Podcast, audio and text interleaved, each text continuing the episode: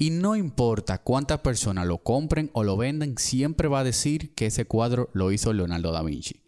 Dale Mente Podcast. Dale Mente Podcast. Descomprime, analiza y fluye. Bienvenidos a un nuevo episodio de Dale Mente Podcast. Para los que nos escuchan por primera vez.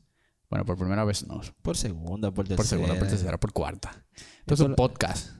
Señores, Ramón tiene un swing hoy. Ramón, yo nunca te había visto así con, con, Ey. con cami- camisado. Camisado. Tigre de reuniones. Ah, Un businessman. oye. Estas son conversaciones eh, que te ponen a reflexionar, que te ponen a investigar, que te ponen curioso. eh, y esas mismas cosas que lo ponen curiosos a ustedes no, no han puesto curiosos a nosotros. Y por eso se llama Dale Mente, donde comprimimos información que entendemos que alimenta la mente. Claro, tiene su, tiene su relevancia. y Dale mente, ayuda alimenta un la poquito, ¿verdad? Exactamente. Nos ayuda a nosotros, los temas. Exacto. Y también puede ayudarlo a ustedes. Porque analizamos muchas cosas históricas, personajes, eventos, Presente, acontecimientos. futuro y pasado. Exacto, en la historia está el futuro. Y, y con este tema, ¿para dónde nos vamos? Vamos para el futuro, ¿verdad? Ay. El presente. el, presente y el futuro. el presente a, a- a corto, mediano plazo y el futuro. Y seguro que tocaremos algunas cosas del pasado también.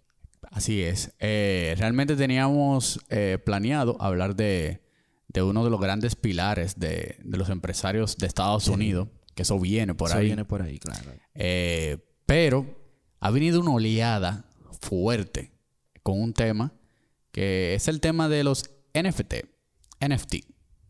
Y todo el tema de las criptomonedas enfocadas en los NFT. Non-fungible tokens. Non-fungible token. Exacto. Vamos a comenzar de una vez a decomprimir. Porque a mí me ha tocado ya en tres ocasiones hablar sobre el tema. Y siempre viene la pregunta que si no me lo puede aplatanar. Para los que nos escuchan de otros la- otro lado que no es República Dominicana, aplatanar es ponerlo llano. Exacto. Ya no es una palabra que está en la ¿Por qué no dicen ¿verdad? yuca, verdad? ¿Por qué no lo puede ayucar? No, pues la yuca es más vieja que plátano, exacto. plátanos aquí. ¿verdad? Aplatanar. Los indios hacían comida de yuca. ¿eh? Es verdad, los ¿Tú indios te no, acuerdas no- de los- no, es verdad, era los indios no era plátano, era casabe, claro. Deberíamos decir a casa, a casabía, ¿verdad? A Ayucalo. Ayúcame eso ahí. Ayúcame. Básicamente vamos a ponerlo en palabras llanas.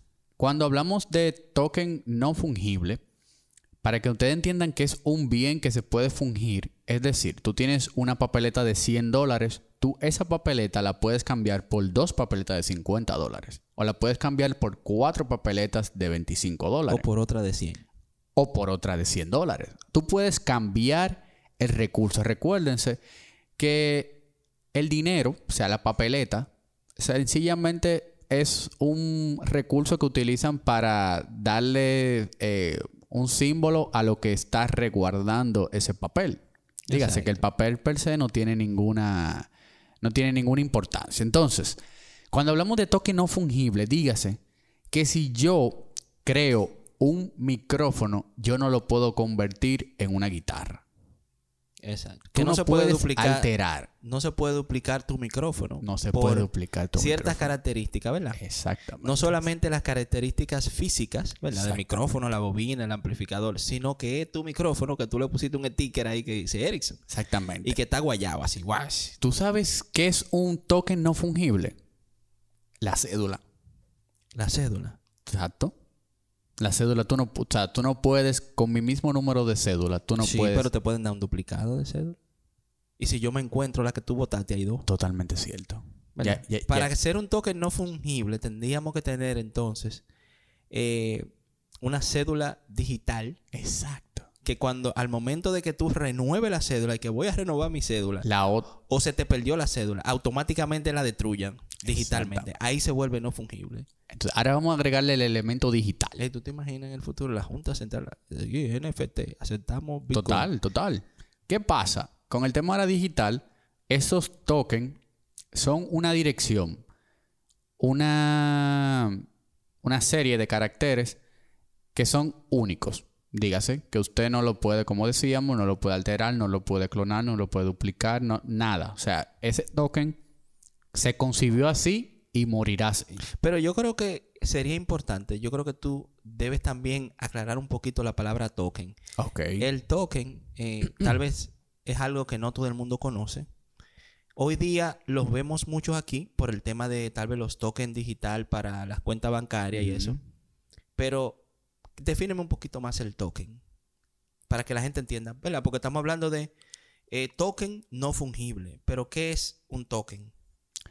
Coño, qué buena pregunta. Me agarraste fuera de base. Dale mente, papá. Es verdad, porque yo, yo hablo del token, el token, el token, pero no. Claro.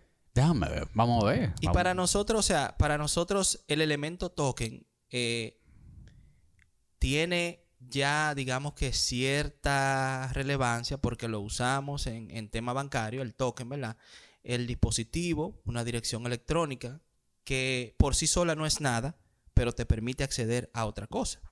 Dice aquí que un token es una unidad de valor que una organización crea para gobernar su modelo de negocio. Espérate, ¿qué es un token? Un token de seguridad es un dispositivo físico. Exacto. Exacto. Es un dispositivo que en sí mismo Es para no tiene, acceder, exacto, exacto. en sí mismo no tiene un valor, Exacto. pero el token te permite acceder a sea ya una, por ejemplo, una pieza de arte, sea ya tu cuenta bancaria, en el caso que estamos hablando del tema. Exacto. Entonces, para llevarlo, discúlpenme que hemos arrancado un poquito técnico, pero vamos a ayucarlo más. Este es un tema técnico. Sí, es un tema técnico. tema Es, técnico. es- es difícil llevarlo de que super. Pero vamos a ayucarlo más. Vamos a poner un caso. Tenemos a Leonardo da Vinci, que hizo la Mona Lisa. Muchas personas se trasladan cientos de kilómetros para ver esa Mona Lisa que hizo Leonardo da Vinci. Si Leonardo da Vinci hubiese estado en este tiempo, Leonardo da Vinci Y hubiese hecho un NFT. crea un NFT de la Mona Lisa y dígase, esa, ese token que se crea con la Mona Lisa es único e irrepetible. Y no importa cuántas personas lo compren o lo venden, siempre va a decir que ese cuadro lo hizo Leonardo da Vinci. Uno puede agarrar la foto de la Mona Lisa, subirla a un NFT, pero va a decir que fue Ramón Cruz que subió ese NFT, Esa- no fue Leonardo da Vinci. Entonces, Entiendo. ese respaldo de quién fue que lo subió, quién fue que lo creó, es lo que permite el tema digital. Dígase que de una manera radica todo el tema del mercado negro, porque solamente hay una sola Mona Lisa. Sí. Y Leonardo da Vinci, aquí es que viene, porque hablábamos que el token como, como tal no se puede duplicar. Ahora, la pieza sí se puede duplicar. O sea, Leonardo da Vinci pudo haber dicho, mira, yo realmente yo no quiero solamente vender una sola pieza de la Mona Lisa, yo quiero vender 100 piezas. Entonces yo creo 100 tokens NFT y cada token es diferente. Por eso es que no se está duplicando la dirección. Lo que se está duplicando es la pieza. O sea, no se puede eh, duplicar desde la concepción original, ¿verdad? Mm, Si el artista dice, Sí, voy la- a hacer 10, Desde la ya de ahí no puede ser de que después 15 ni 20, no, tiene no. que ser 10. O sea, desde la concepción, si él dijo que son 10 de esta pieza, tiene que, ah, tiene que decirlo antes de entrar. Ok. Entonces, una pregunta. Nosotros estamos hablando del NFT. Eh, yo vi algunas publicaciones tuyas que de verdad que muy buenas. He visto exposición en radio también, te escuché. Gracias, gracias, gracias, Estás muy activo tú. Sí, las sabes. Bueno, radio, bueno, bueno. Entonces, estamos hablando de un token no fungible, NFT. Eh, pero, ¿con qué se come eso? ¿Cómo funciona eso? Eh, ¿Eso lo venden en la farmacia? Háblame un poquito más para que la gente entienda. Hay un mundo, Porque ya están, dije, coño, déjame ver dónde yo compro eso. hay un mundo que yo entiendo, que siempre lo, lo he abordado de la siguiente manera. Tenemos que desaprender para aprender. O sea, se está creando un nuevo mundo eh, que es el metaverso. Que nos vamos un más para allá más, más, más tarde, pero para poder, para que entiendan. En el metaverso, imagínense que es un el metaverso significa después de- del universo, o sea, más allá del universo. Ese es el invento de, Mac- de Mark Zuckerberg, ¿verdad? Ese es, eh, Mark Zuckerberg le puso nombre, pero de, de- an- mucho antes se hablaba ya del metaverso. Entonces, este metaverso es un mundo virtual en el cual las cosas digitales tienen valor. Pero Ramón, si tú, por ejemplo, te pusiste esa camisa, ¿cómo tú le puedes decir a todo el mundo de que tú tienes esa camisa? ¿Tú te imaginas de que la camisa con la que Rubirosa conquistó Exactamente. a fulanita de tal? ¿No? Y Rubirosa crea... la, la chaqueta de Sinatra, ¿tú te imaginas? ¿Tú te imaginas? O, la, o el vestido La de Marilyn Monroe cuando se le estaban tirando la foto casi desnuda. Oye, pero yo creo que Hard Rock está empezando casi ya a vender NFT. Entonces, ¿qué pasa? Que el NFT funciona en el mundo, en el metaverso. Los NFT son tokens de la blockchain. ¿Qué es la blockchain? Sencillo. Tú estás muy americano, estás cogiendo clases de inglés. Tengo un par de gigas. La blockchain, estamos hablando de una red de servidores que automáticamente tú realizas una transacción. Todos esos servidores dan fe y testimonio de que tú estás haciendo esa transacción. Dígase, Tecnología blockchain, que eso es como descentralizado. descentralizado totalmente. Tenemos este control. Este control yo te lo, te lo vendo a ti. Pero ¿cómo en Europa saben que este control yo te lo vendí a ti? Si solamente hay una transacción entre nosotros dos. Entonces la blockchain lo que hace es que esa, esa transacción se registra en toda la red. en todas las redes. Entonces no hay forma de yo duplicar este control, porque este control solamente tiene ahora mismo un dueño que pasó de Ericsson a Ramón.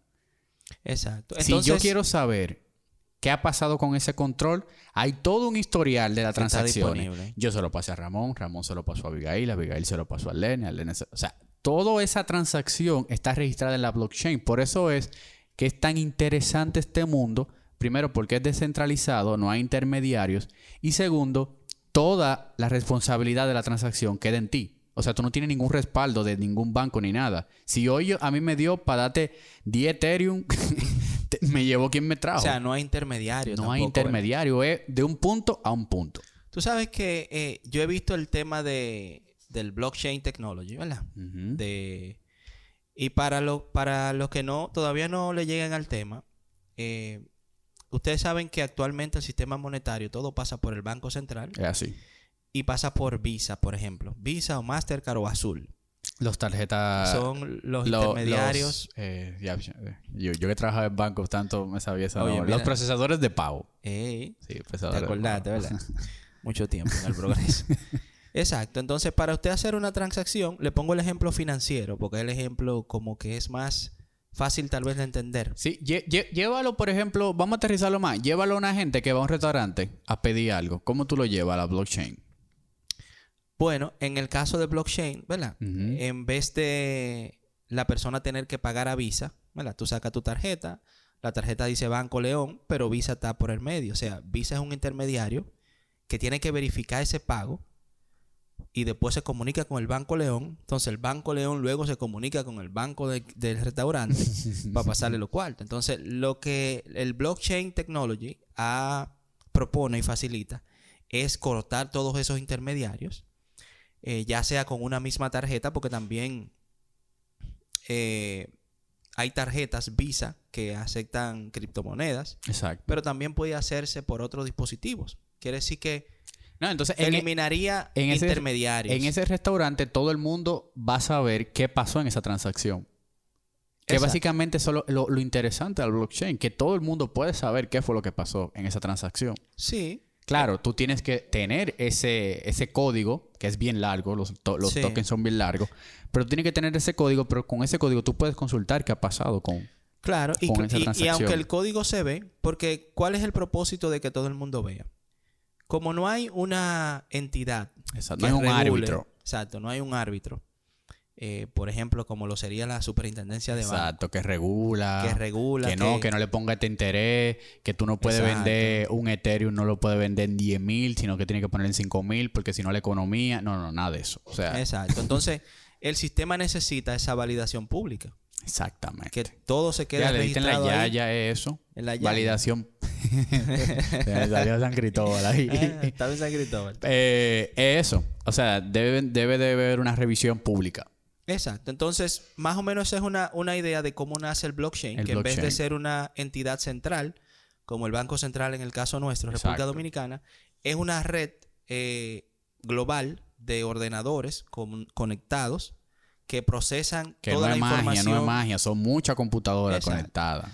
y todas tienen acceso a la misma información para evitar que haya redundancia o de que, que los cuartos no te llegaron, pero que aquí llegaron y no llegaron. Entonces es bueno hacer un paréntesis para nosotros desligar una cosa de la otra. Los NFT no son criptomonedas. No.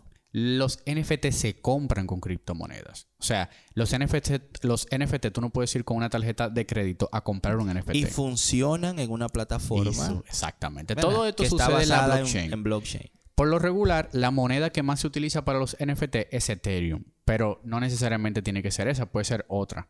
Hay un mercado que es el OpenSea, que es donde es como un marketplace donde tú puedes ver un sinnúmero de, de NFT. Por el momento, los NFT son coleccionables artísticos, dígase, que ahora mismo lo único que se está vendiendo son imágenes, se están vendiendo videos y se están vendiendo audio. Obras Pero de arte y. La- ¿no? exacto, pero la gran oleada está inclinada al tema artístico, dígase. Que la primera marca que se unió, por ejemplo, fue Taco Bell, que hizo un taco virtual. Pizza Hut ha cogido una, una fotografía de una pizza como media Sí. eh, con 8 bits eh, y la ha subido.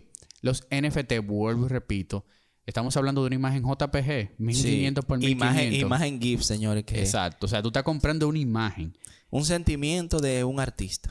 Por eso es que digo que hay que desaprender para aprender. Porque, ¿qué valor tiene para ti tener la Mona Lisa? Que ahí es que, ahí es que voy con el tema de vamos a desaprender. Desaprendamos lo siguiente para poder entrarlo en este mundo. ¿Qué valor tiene tú tener la Mona Lisa en tu casa o en una galería de arte que de- 20 o 30 personas la van a ver y van a decir, ay, Ramón sí tiene la Mona Lisa? A que Ramón tenga el NFT de la Mona Lisa y que toda la red sepa que Ramón Cruz es el dueño de la Mona Lisa. El dueño de la Mona Lisa. Pero ¿qué pasa? Que eso tiene un costo. Ese costo es que tú no tienes el lienzo, no tienes el óleo. Ese sentimiento que te provoca la pintura real no lo tienes, pero el NFT es por artistas gráficos. O sea, es una persona que se fajó a hacer la. Mona Lisa. No, y tú sabes que como el arte es subjetivo, Claro. Eh, mucha gente no le interesa tal vez eh, tener El la Mona Lisa, exacto. pero tienen un- una pantalla de 70 pulgadas Y OLED puede- puede- Ultra HQ Y ahí pueden proyectar ¿Verdad? su Mona Lisa. y en- tienen en su casa eh, la imagen de la Mona Lisa en un display. Exactamente. Porque hacia ahí es que vamos, ¿verdad? Ya Entonces, a eso tú también, tú que eres un monstruo en eso, a eso tú le puedes agregar qué sonido, qué animación. O sea, tú puedes tener una obra de arte. Por ejemplo, la misma Mona Lisa, de repente, los NFT no han llegado hasta ahí, pero un NFT fácilmente puede ser un video. Sí, no, inclusive la NBA empezó a hacer El NFT de Shot. sus videos. Total. O sea, tú puedes, por Creo que hay ejemplo... vide- donqueo de no, tú puedes comprar los mejores momentos. O sea, yo, Kyrie Irving, 2017, séptimo juego contra Golden State. Kyrie Irving tiró de tres. Ese corto, Top Shot se llama, la, en el marketplace lo pueden buscar, de los NFT, vende esos, eh, esas jugadas históricas. Entonces, ¿qué pasa? Que hay, hay un punto. Los NFT tienen dos variables. Uno, tú lo puedes asumir como un tema de colección. Dígase, yo soy eh, fan de. Kyrie Irving. Yo quiero ese momento, lo tengo como colección. Entonces, ese momento para mí tiene un sentimiento, tiene un valor que yo solamente se lo estoy dando. Entra a la, a la blockchain, o sea, entra al marketplace de los NFT, entra por un precio. Por lo regular, se subastan, o sea, comienza una subasta Sí. y de ahí es que se viene a dar el precio de, de este NFT. Yo lo compré. Ahora, hay dos caminos. O yo lo guardo para coleccionarlo. Y cuando me canse de, de, de Kyrie Irving, que eso, es- eso es aperísimo. si un día yo me salté de Kyrie Irving, yo digo, "Pues ya yo voy a vender NFT. vaina". A mí es que me gusta Durán. Y ya cambié.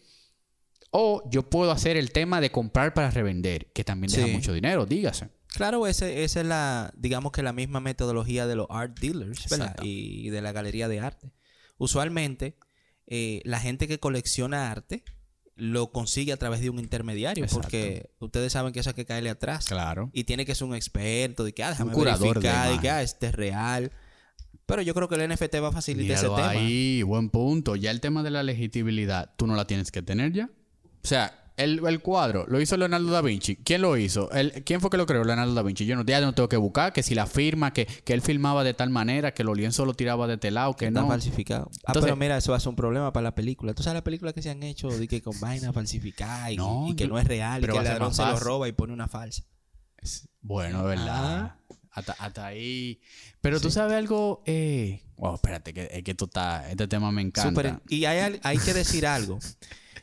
La, el, el tema de los NFT funcionando en Ethereum, ¿verdad? En la cadena blockchain.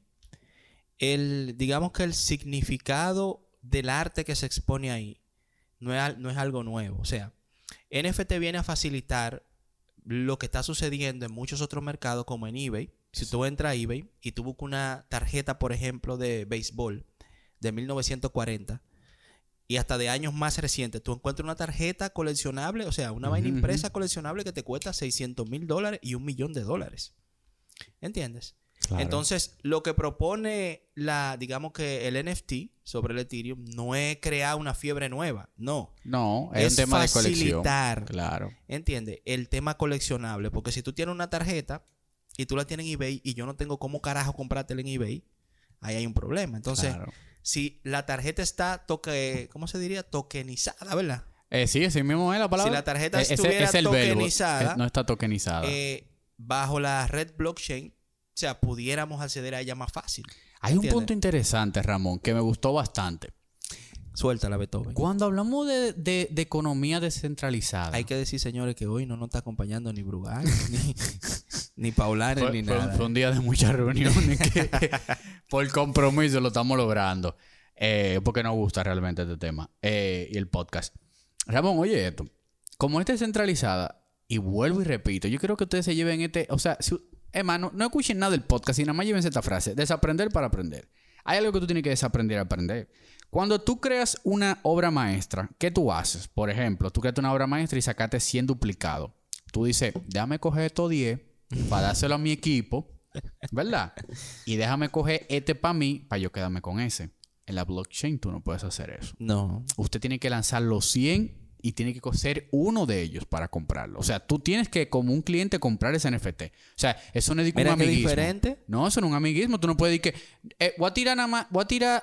O sea, tú no puedes cambiar el orden. Si tú dijiste que tiraste 100, Tiene que tirarlo todo. son los 100. Tú no puedes decir que 102. Nada más voy a vender 100 Di y mí. reserva. Nada de reserva. Usted tiene que comprarlo en el mercado.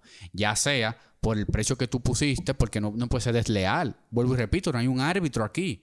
O sea, No. tú no puedes agarrar Como oportunidad para todos, ¿verdad? para todos. O sea, si tú dijiste que tu NFT cuesta 0.2 Ethereum, tú no puedes agarrar eh, y decirle al, al- al público entero, ah, no, cuesta un Ethereum, pero los míos salen a 0.1. Yo le estoy ganando 0.9 si lo vendo. ¿Tú me estás entendiendo? Claro. Entonces tú no puedes hacer eso. O usted lo pone a 0.02 todos y va y compra uno a 0.02. o usted lo pone en subasta y usted tiene que ganar esa subasta. Mira, mira. ¿Me entiende? Eso es para que, o sea, todo el interesado tenga las mismas, las mismas, oportunidades. oportunidades. Tú sabes que eh, investigando un poquito este tema y de la manera, tú sabes, como lo hemos abordado, el tema de, de cómo va a crear oportunidades para los artistas, yo estuve viendo que el NFT puede hacer un cambio de paradigma enorme en cómo se manejan las piezas de artes y los royalties, ¿verdad? ¿Por qué? Porque actualmente... Ya, pues se está hablando bueno aquí. Ey, y eso que no hemos bebido coño ni un traguito. Bueno, yo me ayer ahorita. Sí. pues sí, entonces, miren algo.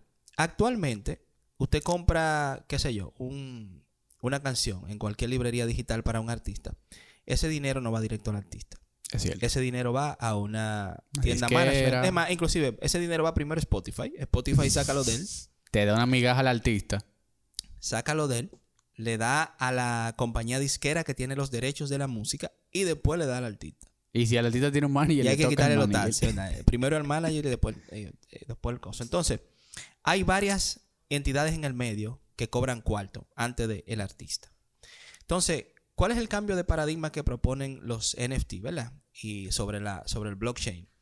Es que en el futuro, quienes van a poder generar royalties, ¿verdad? De la música que compran por los artistas son los mismos usuarios. Por ejemplo, usted le va a comprar un álbum nuevo A a Jorge tener- Drexler. a Dre, ¿verdad? El, el álbum nuevo de Dre que viene por ahí, él lo va a tirar en NFT. Usted va a poder comprar el álbum, ¿verdad? Y poder ganar royalties de esas canciones. Exactamente. ¿Entiendes? ¿Por qué? ¿Cuál va a ser la diferencia? Dre no va a tirar un álbum de 10 canciones y va a tirar de que, ah, 5000 álbumes. No, eso va a ser ilimitado. Yo voy a tirar 10 millones de copias de qué sé yo cuánto.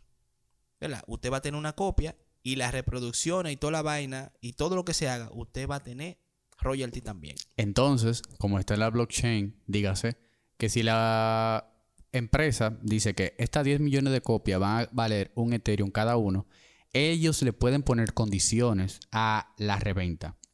Por lo regular, hay personas que cobran un 2, un 4, hasta un 10%, he visto en algunos NFT, y de todas las transacciones se gana un 10% el dueño. Claro. Él la saca al público. Ramón la compró. Ramón la compró en 2 Ethereum. Le toca 20, 0.20 Ethereum a la empresa. Pero Ramón viene y Drake, Y la vende otra vez. Drake se hace viral y entonces se dispara el precio y sale a 15 Ethereum. Pero cuando tú la vendes a 15 Ethereum, yo gano un 10%. Claro. Y siempre voy a ganar un 10% ilimitadamente. Y agregándole eso que tú dices de la música, por ejemplo, si Drake dice, los, que, los primeros eh, ah, eso es algo interesante. A los NFT se le pueden poner cualidades y rarezas y se le puede poner ciertas condiciones. O sea, tú, Sí. tú puedes decir que del Ethereum 1 al 100, los que lo compren van a tener acceso backstage ilimitado. Solamente tienen que enseñar el token. Sí. ¿Tú me estás entendiendo? O sea, yo voy ahí con mi wallet. Ah, algo que no dije. Eso se tiene que comprar con una wallet digital. Yo voy con mi wallet a- al concierto. Ah, yo tengo el token del, del álbum de Drake. Sí, señor. Venga. Ah, venga, venga, venga, No venga. pase por No, la no, no, fila. no pase, venga, venga, venga, don, venga, juiga. Dime.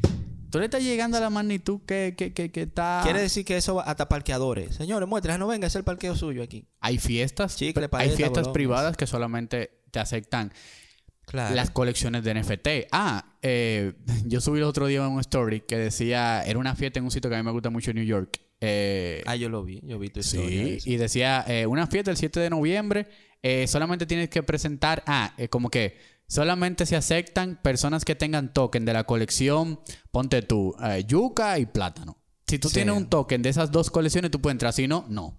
Sí, yo creo que realmente sí, eso va a traer muchas oportunidades para los artistas y va a fortalecer mucho el vínculo artistas-fans. Total. Porque así como tú mencionas, el tema de, ok, tú compraste el álbum con el token, eso te va a dar acceso a ti al concierto, fila preferencial, eh, una sesión de fotos con el artista. O sea, un sinnúmero de cosas que van a tener el, o sea, el valor que lo va a hacer, Y le- no- y le- que va a ser la parte no su- y le- fungible. exactamente. Y le va a subir el precio. Porque estamos hablando que si tú Claro. cogiste uno de esos 100 de Drake y tú estás viendo que ese tigre está para todos los conciertos backstage con Drake, ese NFT, en vez de valer 10 Ethereum, va a valer 1000 Ethereum. Así y es. todo el mundo va a querer tener ese NFT. Porque ese NFT es el que tiene esa, esas características. Pero no te vayas más lejos. Eso que tú estás diciendo, ¿por qué hacer Claro, es bueno que entiendan. Todo esto ahora mismo es muy especulativo. Dígase que estos precios que ustedes están viendo en la noticia es porque, como en todo lo que pasa, al inicio se vuelve una burbuja. No crean que el Bitcoin se va a quedar en 66 mil dólares. No crean que los NFT siempre van a valer 200 mil dólares. No, no, no. Todo eso se va a estabilizar. Para allá vamos. Pero en lo que la hacha va y viene, estamos hablando que, por ejemplo, esa persona que hizo esa fiesta está agradeciéndole a todo lo que compraron su arte porque él está ganando dinero de su propio arte Claro. de manera totalmente transparente. O sea, tú me estás apoyando a mí a que mi pieza tenga muchísimo valor. Yo estoy percibiendo un beneficio de eso. Yo creo que eso, esto va a ser como eh, una nueva golden era de la música y de los artistas. De los como lo era cuando se vendían discos. ¿verdad? Porque aunque ahora muchos artistas lograron, por ejemplo, ser famosos rápido y llegar a mainstream a través de las redes sociales, pero todavía cuando tú vas, por ejemplo, a la época de Michael Jackson, ¿verdad?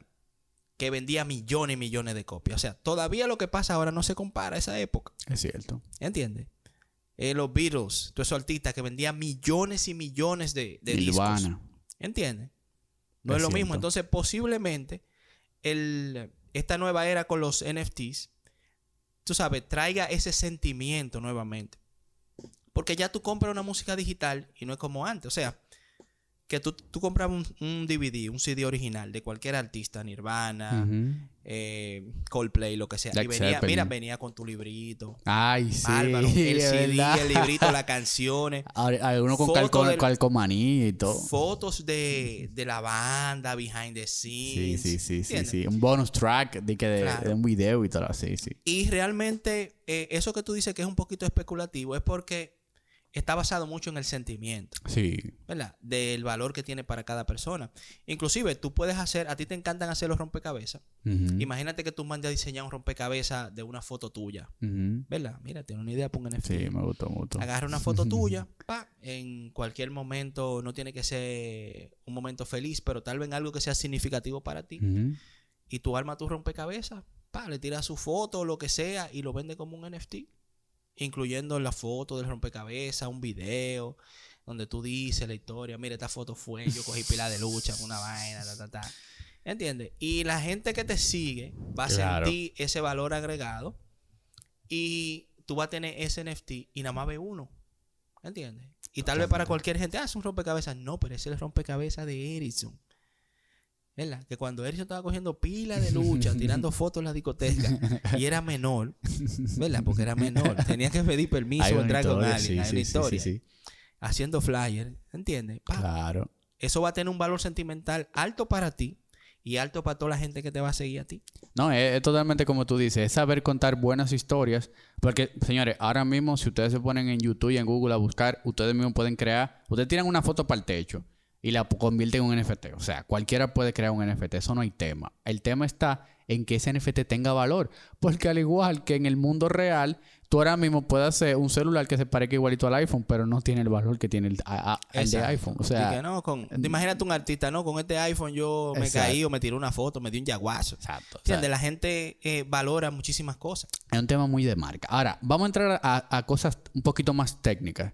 Y espero que en estos primera, primeros 30 minutos hayan podido eh, aterriz- decomprimir bien el Y tema. de- cogiéndole el ir piso. cogiéndole el piso.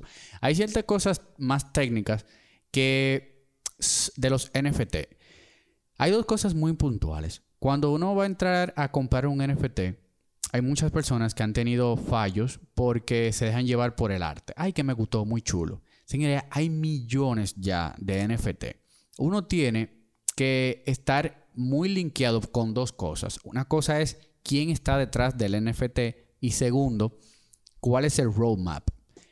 Eh, Lo primero es ¿El del- qué, el qué, el qué? el roadmap. ¿Y eso qué es eso en inglés? Roadmap en español viene siendo como la ruta a trazar. O sea, ¿para dónde va ese NFT? ¿Para dónde va esa colección?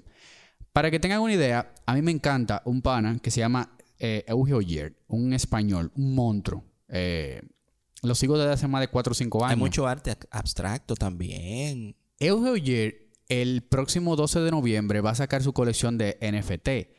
Yo confío en Euge Oyer. O sea, yo sé que las piezas de Euge Oyer van a coger valor con el tiempo. O sea, el primer paso de validar quién está detrás de las piezas realmente está como que check porque es Euge Oyer. El segundo paso es el roadmap. El roadmap es para dónde van este, este NFT. Porque los NFT, tú lo puedes, por ejemplo, un artista, Drake, subió, bueno, Drake no, vamos a poner, vamos a quedarnos con Leonardo da Vinci. Leonardo da Vinci lanzó la Mona Lisa, pero eso es una sola pieza de NFT. Lo que más auge ha tenido son el tema de las colecciones de los NFT. Dígase que son un, sin- sinnúmero de NFT de diferentes rarezas y de diferentes eh, tipos de imagen. Eh, y entonces el roadmap dice para dónde va esta colección. Si tú eres parte de esta comunidad, ¿para dónde vamos? Dígase, mira, si tú, si tú compras uno de estos NFT, tú vas a tener acceso a todas nuestras fiestas. Si tú compras este NFT, cada año va a haber una- un evento virtual. Si tú compras este NFT, tú tienes un 20%. O sea, es, es crear, como creando Es experiencias. creando experiencia apa- basada en la de colección. exacto, claro, porque si nos quedamos en el arte, realmente es un poquito vago. ¿Por qué? Porque estamos creando cosas nuevas. O sea, las cosas nuevas no tienen tanto valor como las cosas viejas. Dígase que si yo ahora mismo me invento un plátano, un plátano bailarín, y me invento. Ah, también otra cosa. Los NFT también han venido con una, una nueva era de, diseño gráfico y de creatividad que la misma máquina a nivel de algoritmo te puede crear diferentes NFT con una, con, Con, con una un sola pieza. Ah, Claro. con una sola pieza. Te puede generar un millón de, de- de NFT. Por ejemplo, tú creas el plátano y con algoritmo tú le puedes ir entrando elementos y él comienza a generarte arte. O sea, tú no tienes que ponerte uno por uno a hacerlo. O sea, Oh, eso, eso, eso dato pasa. Entonces, incluso tiene hasta más valor que el NFT haya sido creado desde cero. ¿Me entiendes? O sea, y- y te lo explica, tiene que decírtelo. Mira, esto es, creo que se llama arte genera- de- generativo, algo así. A donde quiero ir es que más allá de que qué lindo se ve, es que el equipo y el roadmap esté claro y diga, mira, en los próximos tres años tú vas a tener un 20% en todas las aerolíneas si tú presentes te toquen. En los próximos 10 años tú vas a ir backstage a todos mis conciertos. Sí. Pero tiene que tener una meta clara. ¿Dónde tú vas a ver esa meta clara? Por lo regular, hay una plataforma que se llama Discord, que Discord es se volvió muy trending por el tema, de Tema los de los gaming. juegos, de Ajá. los La gaming. gente se la gente se comunica por Discord Pero entonces ahora se ha vuelto muy trending por el tema de los NFT y los coleccionables. Dígase que la fiesta que nosotros fuimos, para que ustedes tengan una idea, es como que el grupo que le gusta el arte de Ramón Cruz está ahí en Discord gozando del arte de Ramón Cruz, pero además de eso tiene beneficio. O sea, ah, que Ramón Cruz hoy se inspiró y va a comenzar a pintar con los ojos cerrados. Eh, voy a poner un live y todo lo que tengan el token van a poder, van a poder estar ahí. ¿Sabes que eso me, me hace un poco de similitud al tema de, de la bolsa de valores? ¿Verdad? Eh, wow, ¿y cómo? Oh, claro, porque mira, por ejemplo, tú tienes tu empresa, Ujú. Dope Agency, ¿verdad? Tú la pones en la bolsa, yo creo en tu empresa, yo compro acciones, tú ganas cuarto, pero yo gano cuarto de tu acción. O sea, Oh, Exactamente, exactamente. tiene un poco de similitud con el tema de los NFT. Sí, tú eres es un artista, cierto. tú pones una pieza, yo compro tu pieza, tú ganas cuarto con tu pieza, pero yo también gano cuarto con tu pieza. Es totalmente cierto, totalmente cierto. ¿Entiendes? Entonces, El, el artículo que yo ponía para, para linkearlo con todo esto que hemos hablado, básicamente yo lo que hablaba era de lo que pasó con Campbell. O sea, estamos hablando que en vez de que ese lanzamiento, ese rebranding de más de 50 años se quedara en una nota de prensa, en un artículo, en una entrevista, se inmortalizara. O sea, tú eres el Sí. dueño de un NFT de la, del rebranding de la, de la can, de la... esa acá no fue tu amigo Ogilvy que, que trabajó en eso en sus inicios. Entonces- Ogilvy trabajó para, Yo creo que con sí, Campbell. Ogilvy trabajó con Campbell. Ogilvy fue mente maestra de muchas de Sí, esas sí, sopitas Campbell y publicidad. Y, y mira cómo se inmortaliza en el tiempo ese, este tipo de cosas. Porque como tú dices, o sea, van a haber dos vertientes. Va a haber una vertiente que es el tema de, de hoy hacia atrás. O sea, todo el pasado. Yo voy a buscar unos rocolocos para hacer un NFT de los rocolocos. ¿Tú los te acuerdas de los rocolocos? rocolocos, ¿Me entiendes? Eso, eso realmente, eso realmente conecta bastante. Pero con el de con, con eso que tú vas a hacer, va a ser una colección que no se va a actualizar. Dígase que tú vas a hacer eh, 10 rocolocos y ya. Se vendieron y van a ir corrigiendo el valor en el tiempo. Ahora, ¿cómo tú haces que ese, ese NFT tenga vida con, con el tiempo? Con el tema de las colecciones. Por ejemplo, hay un tigre que, que se llama Crypto Sushi, que me tripió pila. El tipo se dedicó a hacer una, un sushi en 3D diario. El carajo. Y él duraba cuatro horas haciendo cada sushi. Lanzó el primero. Creo que el tipo es de, de Uruguay. O sea, es latino. Oye, Y ha llegado a vender un solo Crypto Sushi en 20 mil dólares. ¿cómo? Pero yo lo interesante, él lo hace desde cero. Entonces, ¿qué pasa? A los NFT, diablo, es que se me demasiada, demasiada información. A los NFT, ¿verdad? Decomprime, decomprime, decomprime. Las marcas, porque a esto también súmenle el tema de influencia, porque esto es vital. O sea, un Sí. píndalo de la cruz crea un NFT y nadie le va a hacer caso. Ahora, no, claro. si Tiene que ser un artista. tiene que ser- si Angurria, si Poteleche hace un NFT, realmente la gente va a ir a buscar ese, ese NFT. Entonces, este Crypto Sushi comenzó a coger mucha fuerza. Señores, para los que dicen di que, que la tecnología le va a quitar trabajo a la gente, para tú crear un NFT y, y darle duro, tú tienes que tener un diseñador. Sí. Si es un render de 3D, tiene que tener un modelador 3D. Tiene que tener un community manager. tiene que tener un web developer. ¿Tú me estás entendiendo? Según una cuanta vaina. Y básicamente tiene que tener un contable para tú tener tracking de todas las transacciones. toda Ya tú tienes un equipo de cinco personas con, Con un NFT. Con un NFT solamente. Entonces, con el, el escrito Sushi, él iba lanzando todos los días uno. ¿Qué pasa? Para las marcas es más fácil, en vez de su- la marca lanzar su propio NFT, unirse a una tendencia. Entonces, Claro. ejemplo, Mochino le decía, créame un Crypto Sushi, pero que tenga el osito.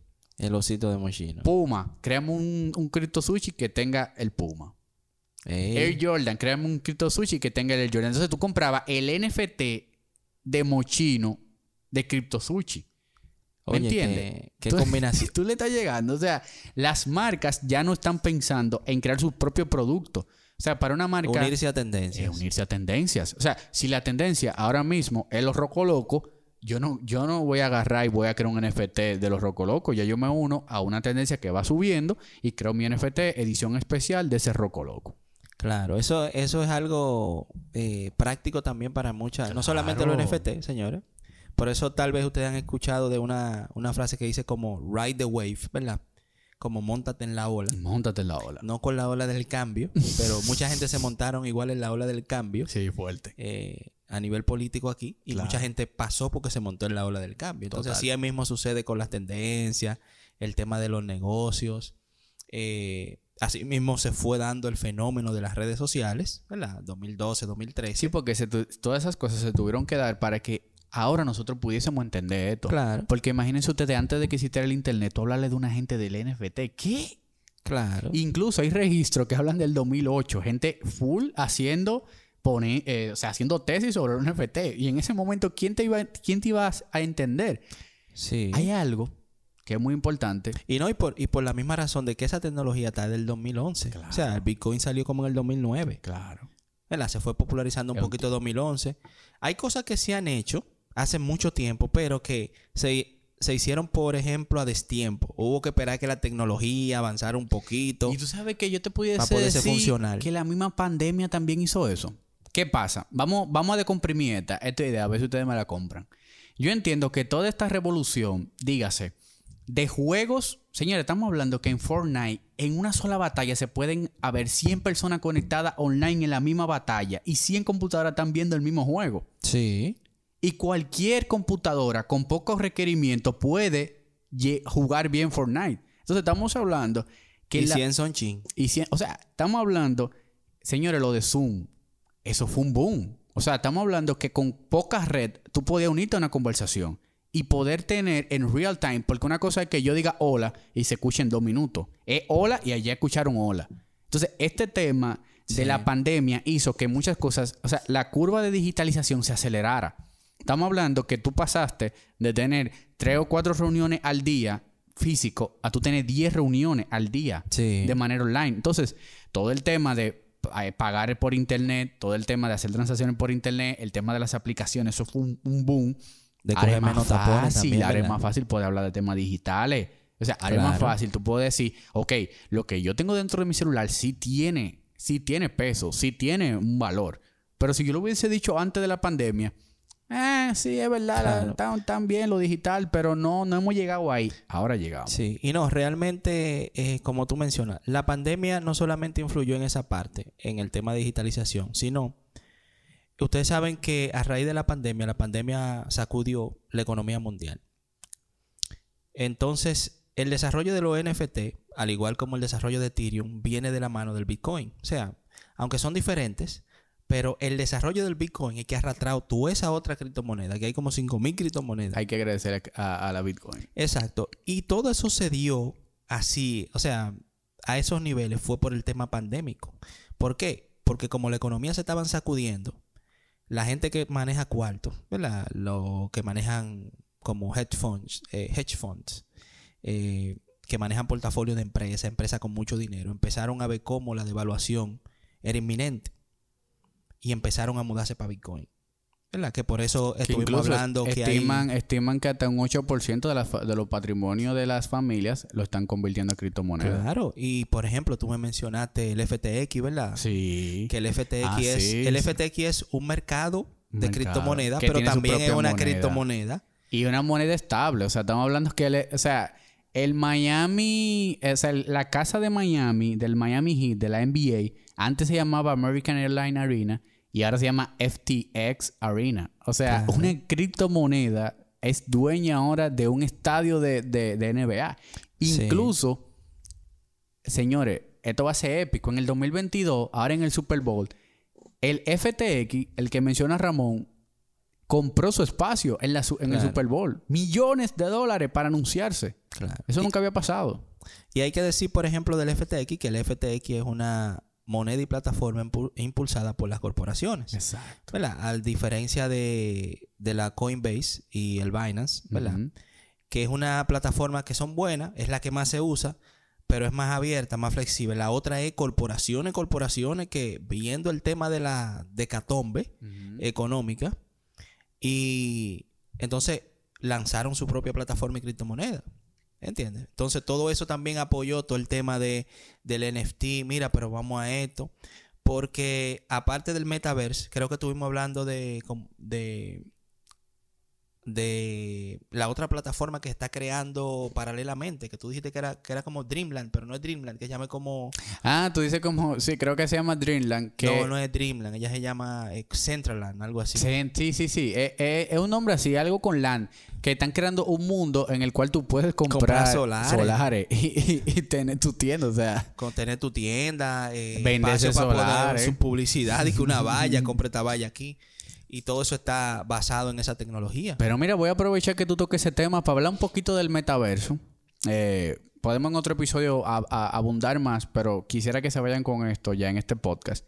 Señores, el metaverso, para los que todavía no lo entienden, el metaverso se estamos hablando que es la real, o sea, es un mundo virtual descentralizado totalmente, dígase. Que si tú estás en Fortnite jugando y tú compraste una chaqueta que te costó X cantidad de dinero, esa chaqueta tiene que convertirse en un NFT. Dígase que tú compraste un token en Fortnite, pero lo puedes usar en Facebook, pero Sí. lo puedes usar en Instagram. O sea, el metaverso va a hacer que todas las aplicaciones no tengan barrera. Tú vas a entrar al metaverso y tú vas a entrar como un personaje, para que ustedes entiendan, como de la GTA. O sea, tú vas a decir... "Debite- Grande y pauto, ¿verdad? Debítenme dinero de esta wallet de criptomoneda. Todos mis accesos son estos. Eh, cualquier cosa, llámenme a este número. Eh, donde quiera que ustedes escuchen mi voz o vean mi, mi, mi Irish, mi, mi, ¿cómo que se llama? Mi retícula. La retina de los ojos. La retina, ese soy yo. A mí no me pidan clave de ningún lado. Y yo voy a entrar al metaverso. Entré para Facebook. Ah, mira, en Facebook conseguí este, este comentario. Ah, mira, déjame publicarlo para Discord. Pero no dije que de Facebook lo pasé para Discord. Es que yo estoy en un mundo en Facebook y sigo en el mismo mundo en-. Discord. Yo creo que el metaverso va a hacer realidad todo eso que vimos en la película de Iron Man. ¿Usted se acuerda que Iron Man eh, sacaba unos mapas, una Ajá, vaina, pra, ajá. le daba para allá, se movía? Exactamente. para acá, dale clic aquí, muévete allá. Esa, esa es la propuesta del metaverso. Acceder Y- con, ¿verdad? con equipos VR, creo que es el Oculus. El Oculus. Y, y- y- lo, lo fuerte del beta- metaverso es que va a tener valor todo en el mundo digital. ¿Por qué? Porque ahora mismo hay millones de personas gastando mucho dinero en Fortnite, pero no lo pueden pasar por ningún lado. O sea, nada más se puede quedar en Fortnite. Sí. Pero, por ejemplo, tú puedes jugar en Fortnite y después decir, ah, déjame jugar la GTA y déjame ponerme este mismo traje. Y eso que yo compré tiene pila de valor. Entonces, por ejemplo, eh, tú vas a, a dar una conferencia. Y ahora te voy a, te voy a enlazar el tema del Nirvana. Ah, yo compré en el OpenSea un NFT del- de, la, de la primera camiseta que se vendió de Nirvana. Pero esa camiseta yo la puedo usar para una conferencia que voy a dar en Zoom. y Señor, entonces... Hay con- que abrir, hay que abrir la mente. abrir la para- mente. Et- Esto hay que digerirlo al pasito, señores. Entonces, yo voy a decir, mira, la conferencia yo no la quiero dar en República Dominicana. Yo la quiero dar en Indonesia. Entonces, en Indonesia me van a decir, ok, si tú la quieres dar en Indonesia, si tú quieres usar el parque, oye, oye, señores, para dónde me estoy yendo. O sea, compré la camiseta de Nirvana en un juego que me la gané, me la puse. Esa camiseta vale pile cuarto, me la puse. Dije, ok, yo no voy a dar la conferencia de República Dominicana, me voy para Indonesia. El alcalde de Indonesia dice, está bien, ven para acá, dala. O sea, estoy en mi casa, no me he movido. Ven a dar la virtual. Todo virtual. Ese mapping que tienen allá de, de, de, de algo importante en Indonesia, ese parque, si, si le quiere, si quiere entrar para este parque, son dos Ethereum. Ah, está bien el problema. Pago mi Ethereum, pero no tengo que estar que, que- que poniendo clave, que si voy a pagar por PayPal, por Wallet, no, está conectado. Ah, sí, dale, no hay problema. Tú vas a tener a Jarvis Ya. ahí. Jarvis, Jarvis. paga. Exacto. Metaverso tú tienes un Jarvis. Jarvis paga. Paga. Entré. Entre. Ok. eh, una Coca-Cola. Mira que yo quiero meter 200 personas aquí. Ah, ok. ca- Por cada persona te tengo que cobrar 0.1. Ah, no hay problema. Pa. Miren, eh, en vez de 0.1, yo estoy pagando 0.1 por cada uno de ustedes. Cuesta un Ethereum cada uno. Todos los que quieran entrar tienen que pagar un Ethereum. Toda esa gente no tienen que entrar con ninguna wallet. Eh, ah, está bien, no hay problema. Todo ese dinero entra para donde mí. Yo comienzo a dar mi conferencia. Duré mis unas horas. Ah, mira. virtual ahí. Virtual. Y todo el mundo virtual ahí. ¿Tú me estás entendiendo? Sí, inclusive en, en Centra- Cent- Decentraland es que se llama, no Centraland, no es Decentraland. Sí, sí, sí, sí. Eh, inclusive en Decentraland eh, se han hecho fiestas. O sea, tú puedes comprar un solar, Y hace un par hace un party encendido ahí, ¿verdad? y el toque de queda encendido y tú en un party en Decentraland. Sí, sí, sí, sí. Para que ustedes vean más o menos cómo va ese universo paralelo, porque a veces eh, la tecnología nos puede sorprender y uno tiene como que ir viéndolo con cucharita y tratando de entender más o menos por dónde va el asunto. También para uno no dejarse llevar de, digamos que, Sí. de las olas de, de comprar eh, Ethereum o comprar criptomoneda por comprar. Porque Exacto. hay muchas cosas que... Hay mucha gente que se aprovecha de, de- de esta ola Exacto. y estafa. Y por ejemplo, como ha pasado con el Bitcoin, el Bitcoin tiene ese valor es por especulación. Especulación, claro. Porque no hay un valor intrínseco diferente, no hay una funcionalidad diferente. Claro. Eh, a, por ejemplo, como lo hacen las otras criptomonedas o como es el caso del el caso de Ethereum. Que Ethereum es una plataforma, es una cripto que permite crear muchas cosas. Claro. ¿Entiendes? Y el tema de los contratos inteligentes. O sea, hay una serie de cosas. Entonces, yo comenté a uno de nuestros seguidores, ¿verdad? Que, que esto se parece mucho al inicio del petróleo. ¿Verdad? Cuando hablamos del tema de Rockefeller, cuando Rockefeller se metió en el petróleo, el petróleo era volátil, el petróleo no era negocio, el petróleo era un problema. Porque la gente no sabía ni siquiera cómo sacar toda esa vaina negra que le dañó los cultivos. ¿Entiendes? El petróleo, cuando empezaron a trabajar petróleo, eso no era de que como ahora, ah, petróleo, tú eres rico. No, eso era un problema. Era un problema. Porque tú estabas Sí, yo me picando. acuerdo cuando en Rockefeller tú lo estabas diciendo. Claro, tú estabas en tu casa. Usted sabe que en esa época todo el mundo lo que era granjero. Tú estás en tu casa, ah, quiero hacer un pozo de agua para darle a los a maíz. Que tengo, qué sé yo, cuántos mil acres. Porque en Estados Unidos es acre. Es acre, que todo. tiene la gente. No, 300 mil acres. Ya te saben, eso es como de aquí a Boca Chica de maíz. Y que usted haciendo un hoyo lo que saque esa vaina negra. Es un problema. Ah, es cierto. No había esa tecnología.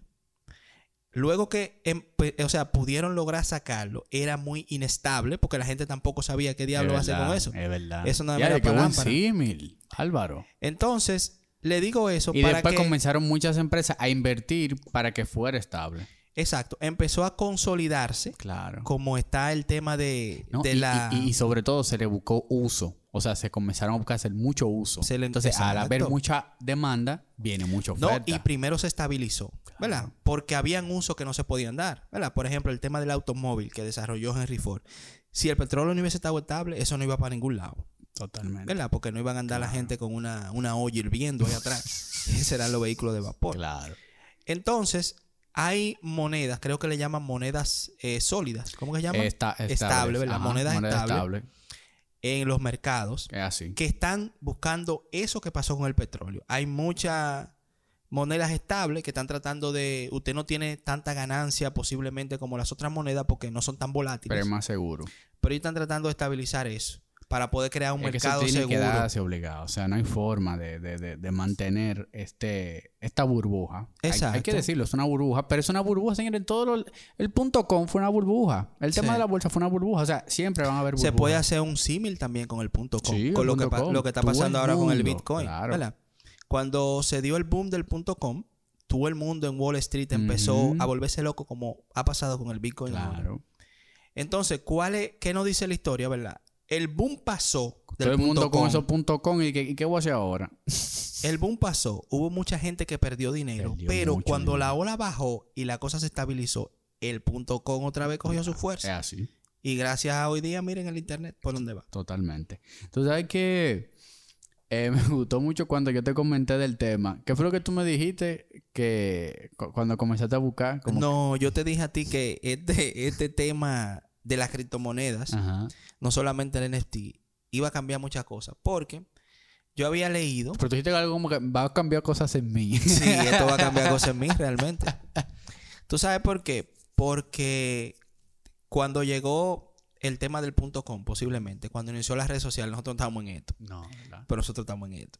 Sí. Entonces, estoy analizando, estoy comparando. Ok, ya te estoy entendiendo. Cuando llegó esa ola en aquel momento, no estábamos en Nosotros no eso. estábamos en eso. Claro, verdad. Eso es verdad. Yo creo que ese es el sentimiento que me está dando a mí. Que yo digo, espérate, yo no estuve en los momentos cuando las apps de- despegaron, cuando los punto .com despegaron. Entonces, yo quiero estar en o sea, este nosotros momento. lo vivimos, pero no conscientemente, conscientemente. como estamos ahora. Claro. Ahora estamos conscientes Ahora de algo que estamos va a pasar. Entonces yo estoy qué analizando, análisis. analizando y estudiando las similitudes con todo lo- todas las burbujas, porque las burbujas han pasado todas. Claro, o sea, claro. Está- la historia está ahí y se repite. Siempre han pasado. Ahora, hay burbujas que se esfuman, ¿verdad? Y hay otras que, Que se normalizan. Claro. La burbuja ¿Qué cae, va a pasar con esto? se normalizan y se desarrollan muchas cosas. Por eso hay que darle mente a la- al tema de la criptomoneda, pero hay que enfocarse en las que pueden ser funcionales, ¿verdad? Claro, En las que tienen un, un significado más allá que algo emocional. claro.